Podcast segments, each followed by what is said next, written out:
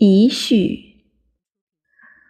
我是在一九九九年春节期间第一次读《如何阅读一本书》，离这本书的出版一九四零年有六十年了。会知道这本书极为偶然。前一年，也就是一九九八年年底，我和一位译者讨论稿件之后。聊天聊到一部叫做《益智游戏》的电影，电影是真实故事，主角是一九五零年代美国哥伦比亚大学一位英姿焕发的年轻教授查尔斯·范多伦。查尔斯·范多伦书香门第，父亲马克·范多伦不单是名教授，在美国文学史上也有其地位。如何阅读一本书里就提到他的一些著作。查尔斯·范多伦由于博博览群书，才气过人，就参加当年风行美国的电视益智节目，结果连续拿下十四周冠军。今天网络上还可以找到当年的题目，难度非同小可。查尔斯·范多伦固然因而成了英雄，但是他终究不离良知的煎熬，最后坦诚主办单位提供了他一些问题的答案。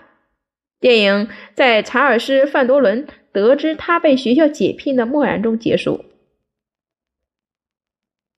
那天我在聊天中得知他后来如何又蒙又蒙艾德勒。收留以及他们两人后来的故事。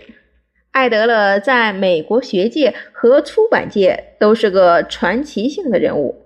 早年因为想当记者，所以辍学去报社打工。后来为了改善写作，去上大学的夜间夜间部课程。这时他读到了一本书，改变了他的一生。这本书就是十九世纪。英国重要的思想家密尔的自传，有关密尔的一些生平介绍，请参阅本书第三百二十页。艾德勒读到密尔竟然是在五岁就读了柏拉图的书之后，不但从此为哲学所着迷，也开始了他在大学的正式求学。不过，因为他拒绝。上体育课，所以没能拿到学士文凭。但是他留校任教，最后拿到了博士学位。艾德勒除了任教，写过第一版的《如何阅读一本书》之外，还已主编过西方世界的经典，以及担任1974年第十五版《大英百科全书》的编辑指导，编辑指导而闻名于世。查尔斯·范德伦、查尔斯·范多伦和艾德勒一起工作后，一方面能一方面相助艾德勒编辑《大英百科全书》，一方面把如何阅读一本书原来内容大幅修编增写。因此，我们今天因此今天我们读到的如何阅读一本书。作者是由艾德勒和查尔斯·范多伦共同领衔的。期间一些补充说明，请参考本书作者序。我因为对范多伦故事的好奇而去买了《如何阅读一本书》，而最后满足的不只是我的好奇心，还有对阅读及出版的重新认识。一气读完后，有两种强烈的感觉：先是羞耻。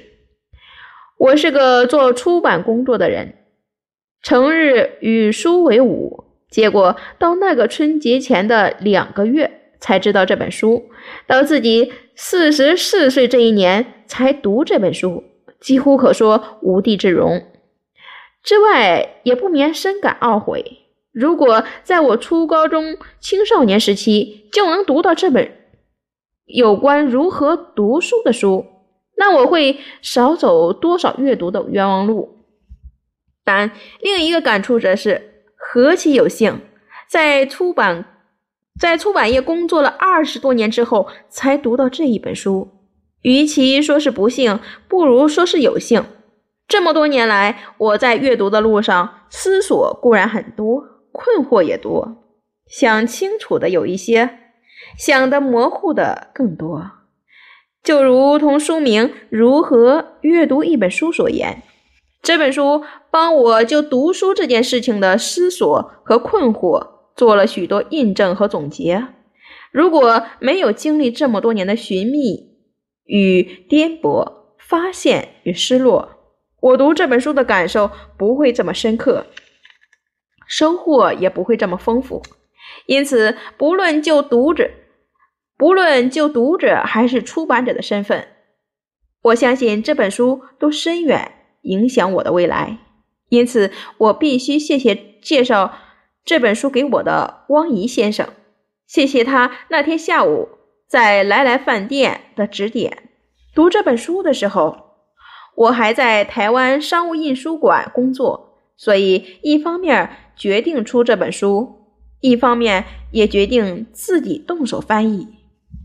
但是，一旦开始翻译之后，就知道实际的时间多么不够，尤其后来我的工作异动，有些新的计划要出发，再加上当时还在同时进行另一本《二零零一太空漫游》的翻译，所以另找一位译者，也就是朱一来一起合作，成了不得不的选择。事实上，这本书几乎全部都是朱一翻译的。我的工作只是把他的全部译稿再仔细校阅一遍，这样我们经过很长时间、很长一段时间的琢磨，才完成了全部工作。如果读者发现翻译上的疏失，责任由我们共同承担。我进出版业的第一份文稿就是朱一帮我做的校阅，多年后能有机会和他一一起合作这本书，觉得。非常荣幸，而由于我们翻译的迟延，导致许多读者一再查询出书时间之不便，也在此一并致歉。这本书的序言是艾德勒在一九七二年《如何阅读一本书》新版出版时所写。三十一年后再读，仍然不能不叹服两位作者对教育阅读。用心之深，视野之广。二零零三年三月三十一日，亚马逊网络书店的排行榜上，《如何阅读一本书》排名第五百六十九位九名，历久弥新。由此可见，现在就请好好享受这顿知识的盛宴。